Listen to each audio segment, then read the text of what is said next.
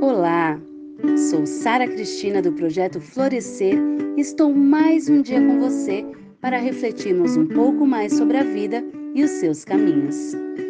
Prazer, meu nome é Sara, tenho 36 anos, sou mãe, filha, esposa, amiga, conselheira, terapeuta, escritora, dona de casa, aluna e doceira nas horas vagas.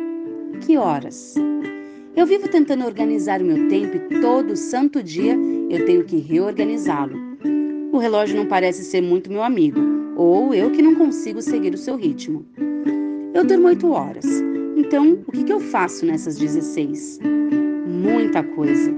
Tanta coisa que às vezes eu me pego filosofando na frente da geladeira com a porta aberta. É, eu acho que eu preciso puxar o freio de mão e saborear o tempo. Após a Revolução Feminista, as mulheres passaram a sair de casa e começaram a conquistar a sua liberdade financeira. O consumo se tornou cada vez mais presente e os filhos continuaram a nascer.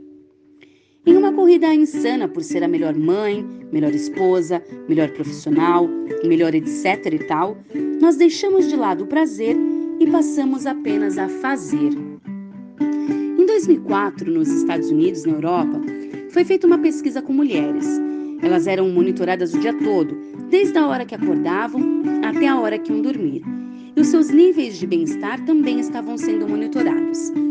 A pesquisa revelou que quando essas mulheres estavam com os filhos, elas não estavam experienciando um nível de bem-estar alto, o que contradizia a entrevista inicial feita com elas, que confirmavam que estar ao lado dos filhos era sua grande prioridade e felicidade.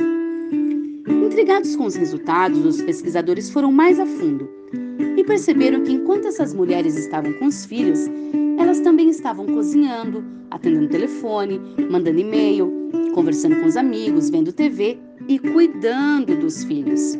Ou seja, elas faziam muita coisa ao mesmo tempo. Isso mostrou?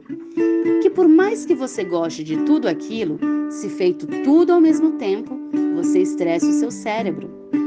Eu acho que é por isso que as nossas mães vivem dizendo: é, filho é bom, mas dá um trabalho. Nós não damos tanto trabalho assim.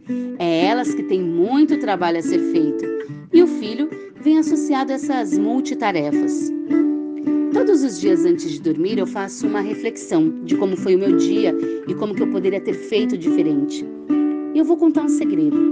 Por muito tempo na minha vida, por mais que eu soubesse que a cobrança não me leva a lugar nenhum, ainda assim eu me cobrava por não ter feito mais. Até que um dia uma professora falou para mim: "Sara, o feito é melhor que o perfeito".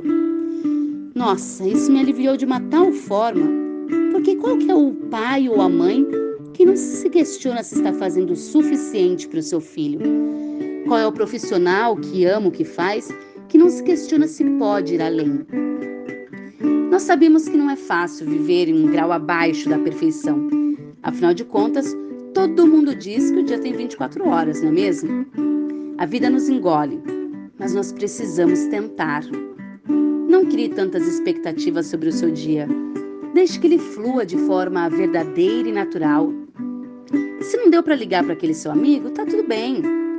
Se hoje as crianças ficaram mais tempo na frente do computador, tá tudo bem também. Se a casa não ficou arrumada do jeito que você gostaria, tá ótimo. Amanhã você faz isso. Desfrute verdadeiramente o tempo. Ninguém é super-herói ou super-heroína. Eu não tenho dúvidas que você é o melhor que você pode ser no tempo que você tem. Porque, como eu sempre digo, é o que tem para hoje. Então, simplifique. E eu termino com uma frase que eu adoro falar: menos é mais. Que o seu dia seja criativo e que você tenha muito tempo. Muito obrigada.